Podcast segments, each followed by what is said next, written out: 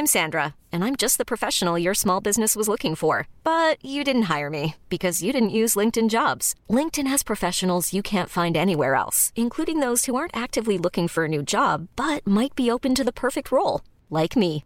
In a given month, over 70% of LinkedIn users don't visit other leading job sites. So if you're not looking on LinkedIn, you'll miss out on great candidates like Sandra. Start hiring professionals like a professional. Post your free job on linkedin.com/achieve today.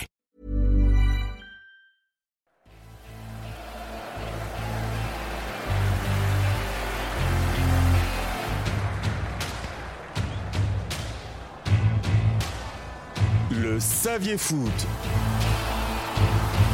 Les petites histoires du football.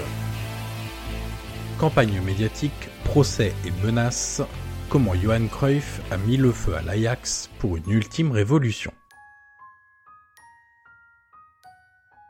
Johan Cruyff incarne l'Ajax. L'héritage de l'Hollandais volant à Amsterdam est immense et il continue d'exister malgré sa disparition en mars 2016.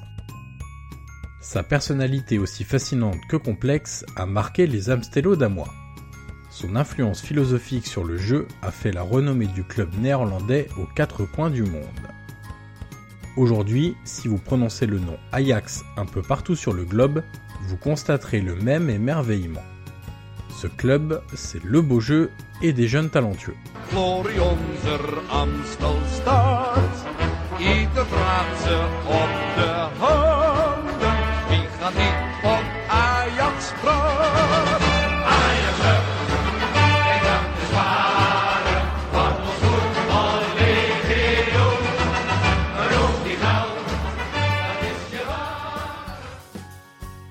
Pourtant, tout n'a pas toujours été simple entre Johan Cruyff et son club de cœur. Début 2010, Cruyff lance une grande offensive médiatique. Les causes Une équipe en panne de jeu, en manque d'idées et ne prenant pas la bonne direction. Le but de la manœuvre Provoquer une révolution à l'Ajax, remettre ses idées au cœur de la stratégie économique et sportive et, il faut bien le dire, placer quelques-uns de ses proches à la tête du club. Après 6 années sans trophée majeur et des millions d'euros engloutis dans des transferts ratés, la direction sportive est dans une position inconfortable. Johan Cruyff va évidemment en profiter. Tous les supporters lui vouent un culte permanent et il sait qu'il sera écouté. L'offensive dure plusieurs semaines à base d'éditos très durs dans le journal de Télégraphe. Je ne reconnais plus mon Ajax, témoigne-t-il le 25 novembre 2010.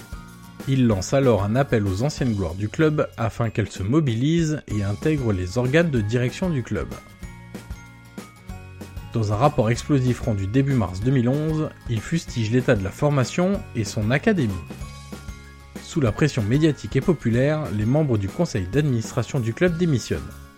Le président et le directeur de la formation prennent également le chemin de la sortie quelques semaines plus tard. La purge a commencé.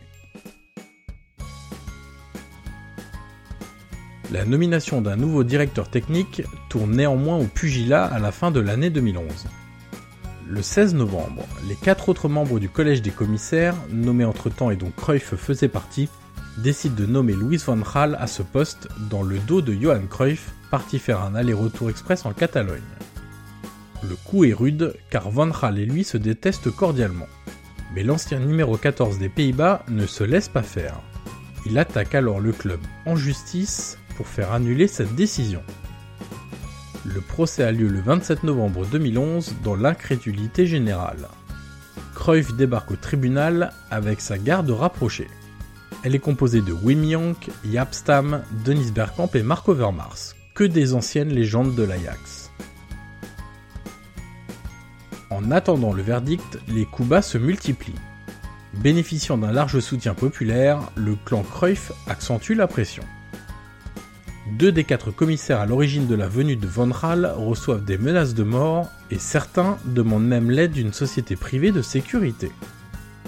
Le 12 décembre de la même année, le juge donne raison à Cruyff dans le litige qui l'oppose au collège des commissaires. Même issue et rebelote lors de l'appel deux mois plus tard. Les dernières poches de résistance sont matées. Les personnes à l'origine de la nomination de Von Raal démissionnent. Le directeur technique intérimaire sous escorte policière également. Cruyff peut alors placer tous ses amis au poste clé du club. Cruyff a gagné. Cette période intense a été fondatrice. Car si l'Ajax d'aujourd'hui brille en Europe et profite d'une nouvelle génération dorée, elle le doit au travail et à l'acharnement du prince d'Amsterdam. Il a redéfini les contours de la politique sportive et réaligné la formation du club sur ses idées. L'avenir doré de l'Ajax valait bien quelques batailles de famille.